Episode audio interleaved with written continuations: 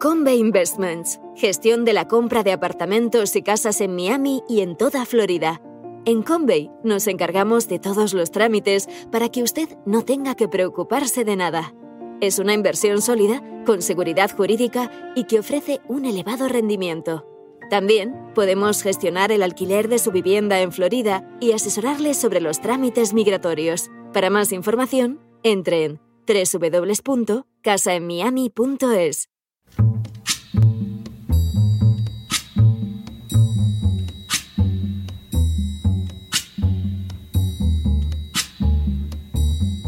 La voz con César Vidal, desde el exilio. When the night has come and the land is dark and the moon is the only light we'll see. No, I won't be afraid. Oh, I won't be afraid just as long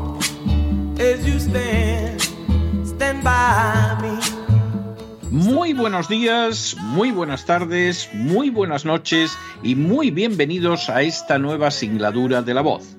Soy César Vidal, hoy es el jueves 22 de septiembre de 2022 y me dirijo a los hispanoparlantes de ambos hemisferios, a los situados a uno y otro lado del Atlántico y como siempre lo hago desde el exilio. Corría el año 26 después de Cristo cuando un recaudador de impuestos de Galilea se sentó en su despacho para llevar a cabo su labor. A esas alturas era más que consciente de que la sociedad en que vivía lo consideraba enemigo del pueblo y lo odiaba, y de que ese odio no estaba exento de razones. No se trataba solo de que los impuestos fueran altos, aunque de hecho lo eran. No se trataba solo de que el destino real de esos impuestos fuera satisfacer a las castas privilegiadas que incluían tanto a los gobernantes locales como a un poder extranjero como el de Roma. Se trataba también de que los recaudadores de impuestos se apropiaban de un bonus a costa de los contribuyentes. Por una razón o por otra, corrompían su trabajo recaudatorio, obtenían cifras mayores de las que en justicia debían recaudar y se embolsaban cantidades adicionales. No dejaba de ser significativo que unos meses antes, cuando a orillas del Jordán había aparecido un hombre llamado Juan, hubiera señalado que una de las conductas absolutamente inaceptables a los ojos de Dios era la de aquellos recaudadores de impuestos. Aquella mañana, sin embargo, fue diferente. Un hombre al que ya había escuchado predicar en alguna ocasión se detuvo ante su escritorio y le dijo que dejara todo para seguirlo.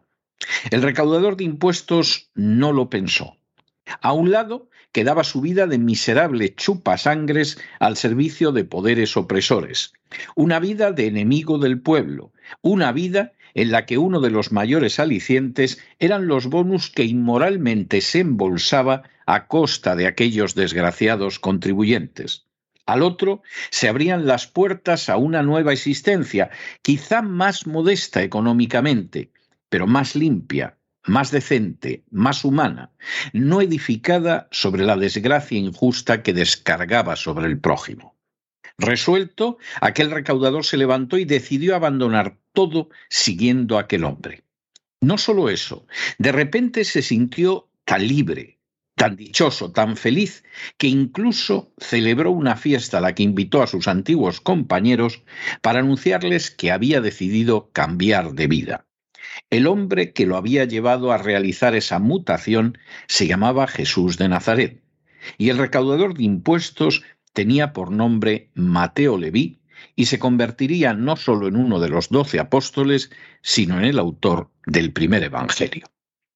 En las últimas horas hemos tenido nuevas noticias sobre los bonus que perciben los funcionarios de la agencia tributaria en España.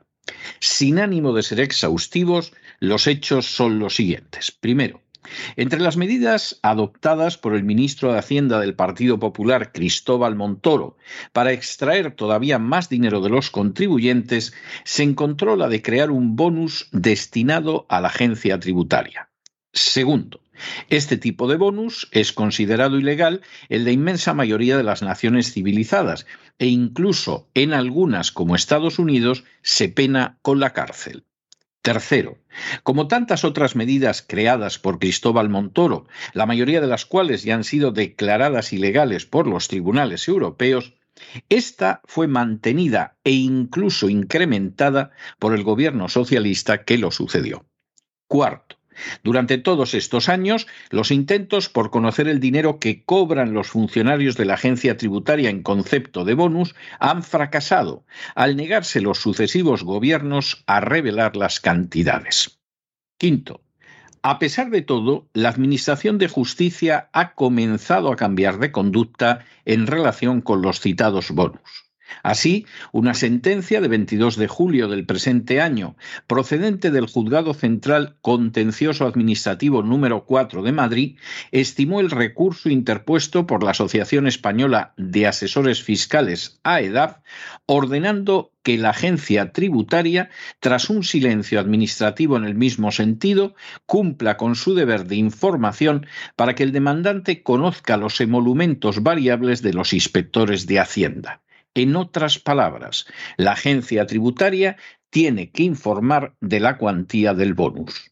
Sexto, hasta la fecha la agencia tributaria no ha obedecido, como sucede en otras ocasiones, la sentencia del citado tribunal. Séptimo, de manera similar, existe una resistencia en otros tribunales a que esa información se haga pública.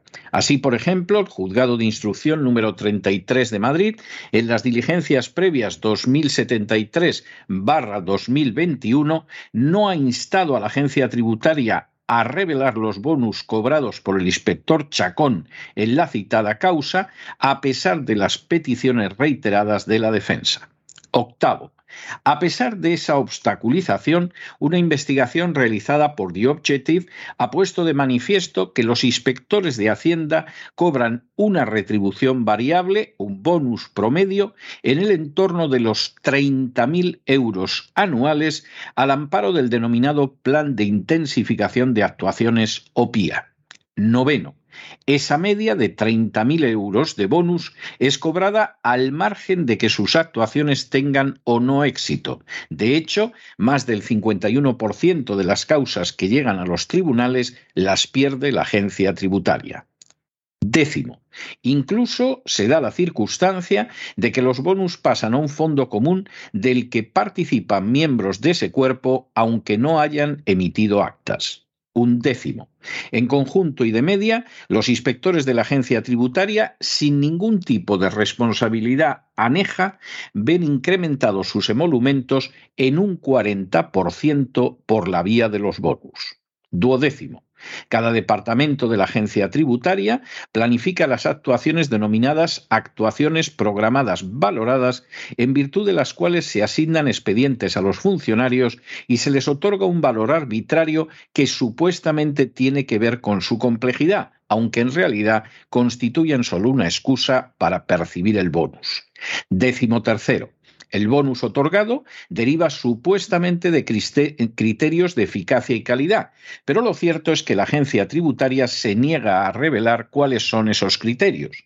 De hecho, un 70% del bonus es recibido mediante liquidaciones mensuales no relacionadas con la cantidad recaudada. Décimo cuarto.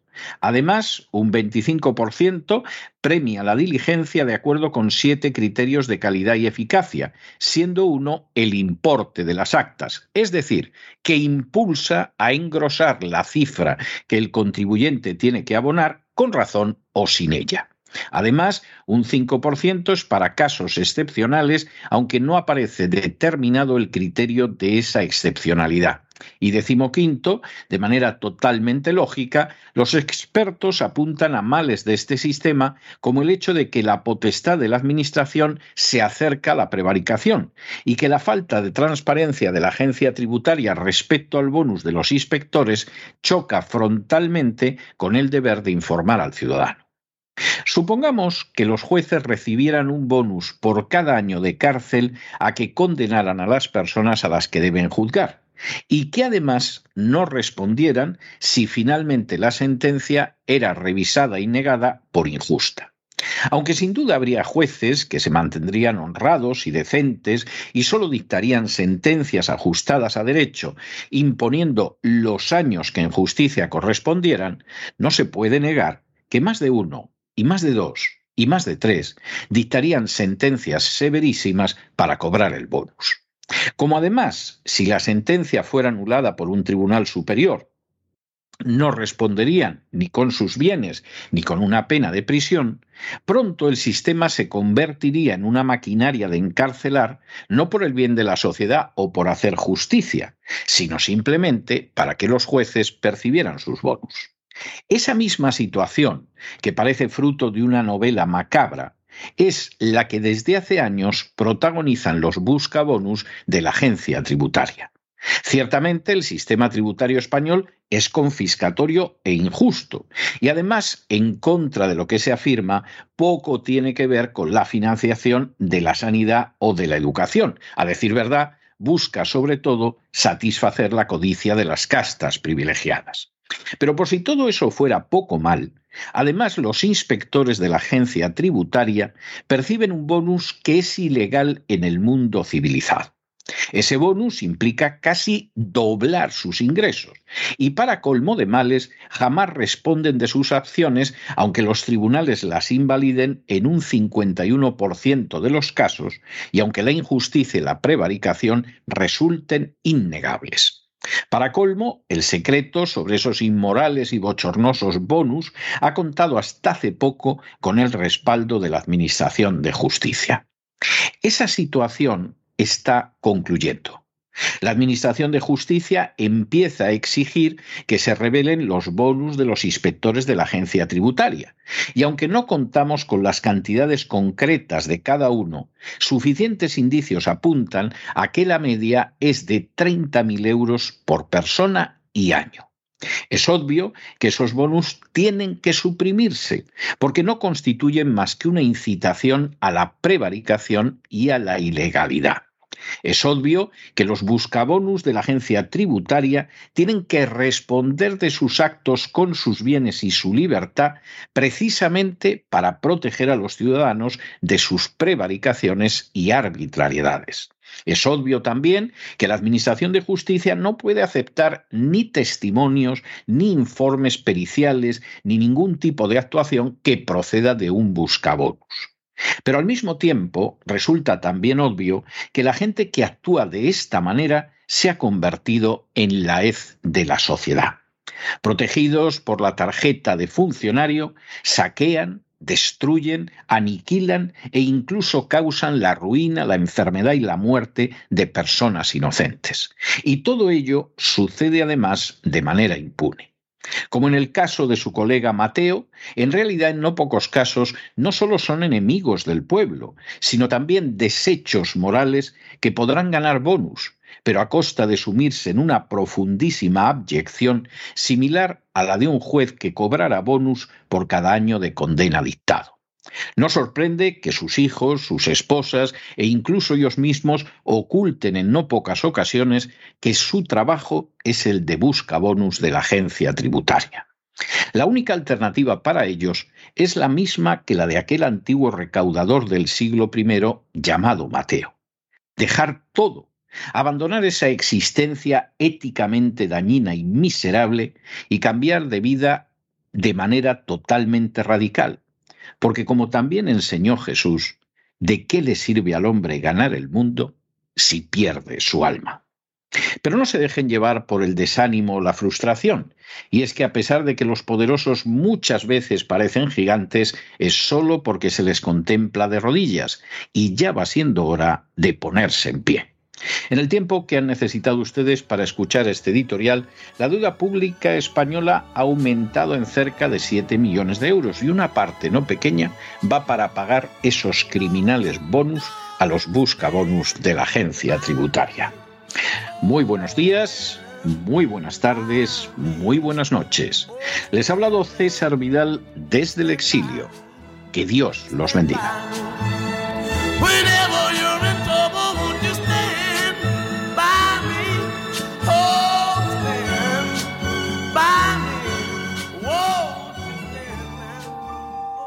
Esta sección está patrocinada por crowdfunding con el siguiente mensaje.